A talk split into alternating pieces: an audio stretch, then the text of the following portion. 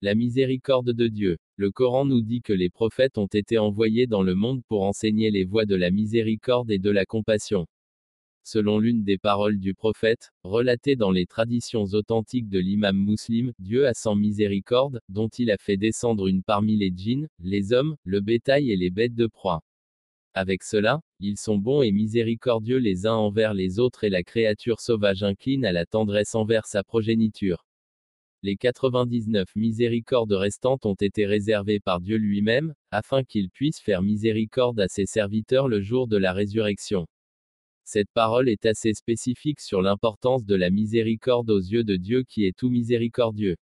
Toute la création de Dieu est, en fait, une expression de la miséricorde divine. Et c'est cette même vertu que Dieu désire voir dans le cœur des êtres humains.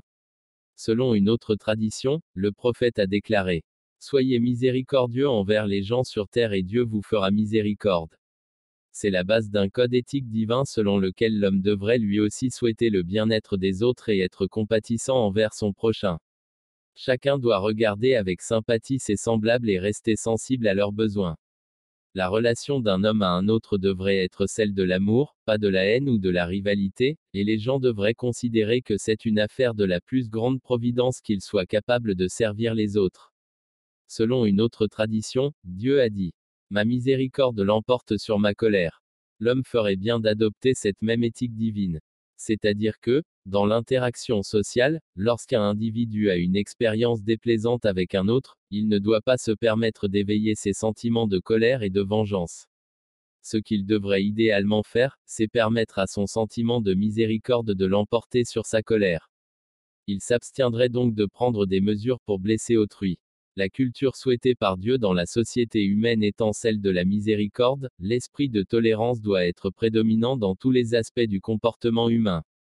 Les gens ont un sentiment de miséricorde dans leur cœur les uns envers les autres qui devrait se manifester à tout moment dans leurs conversations et transactions. Selon une tradition rapportée, un individu est venu une fois auprès du prophète et lui a demandé un conseil magistral, qui lui permettrait de s'attaquer aux problèmes de la vie avec une plus grande efficacité. Le prophète a répondu, Ne te mets pas en colère. Ce sage conseil signifiait que les êtres humains devaient vivre ensemble comme des frères, des amis. Même les situations les plus exaspérantes ne devraient pas les provoquer. Quelles que soient les circonstances, ils ne devraient jamais abandonner cette culture de la miséricorde. Il est dit à plusieurs reprises dans le Coran que tout dans l'univers est soumis à la volonté de Dieu. Cela étant, l'univers présente le modèle parfait pour le comportement humain. C'est à l'homme d'adopter ce modèle dans sa vie quotidienne. Quel est cet exemple donné par l'univers? Le soleil donne lumière et chaleur au monde entier sans en exiger le prix. À tout moment et en tout lieu, l'atmosphère fournit gratuitement de l'oxygène. Les arbres fournissent une abondance de fruits et de fleurs sur une base strictement unilatérale. L'apport de pluie à une telle échelle par Dieu est un système vital sur lequel repose la vie humaine mais ce système naturel de précipitation n'envoie jamais une facture à l'homme pour ses services.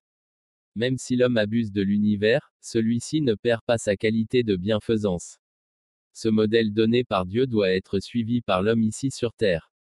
Le Coran pose une question aux gens, veulent-ils une religion autre que celle établie par Dieu, bien que la terre et les cieux se soient tous soumis à lui?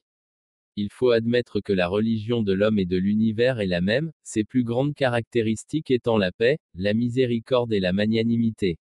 Cette culture de miséricorde approuvée par Dieu ne se limite pas seulement aux êtres humains, mais s'étend également au monde animal, ainsi nous devons être tout aussi compatissants envers les animaux. Les actes rapportés du prophète nous donnent de nombreuses directives sur la façon de prendre soin des animaux et de les traiter avec équité. Ce sont des devoirs établis par Dieu. Celui qui est cruel envers les animaux risque de se priver de la miséricorde de Dieu. À ce sujet, de nombreuses traditions ont été rapportées dans les recueils. Deux de ces paroles du prophète sont particulièrement importantes. L'une concerne une personne qui a enroulé un chat avec une corde et l'a privé de nourriture et d'eau. Finalement, le chat est mort. Dieu a si fortement désapprouvé cela qu'en dépit de ses grandes dévotions, elle priait beaucoup, il a décrété qu'elle serait jetée en enfer. L'autre incident concerne une personne qui, bien que non religieuse, a eu pitié d'un chien qu'elle a trouvé allongé par terre, mourant de soif. Il y avait un puits à proximité, mais elle n'avait rien pour puiser de l'eau. Puis elle pensa à son châle. Elle l'a abaissé dans le puits, puis a pressé l'eau, qu'elle a absorbée dans la bouche du chien. Elle a continué à le faire jusqu'à ce que sa soif soit étanchée. La vie de l'animal a ainsi été sauvée. Dieu était si satisfait de ce geste humain de miséricorde qu'il a décrété qu'elle devait entrer au paradis.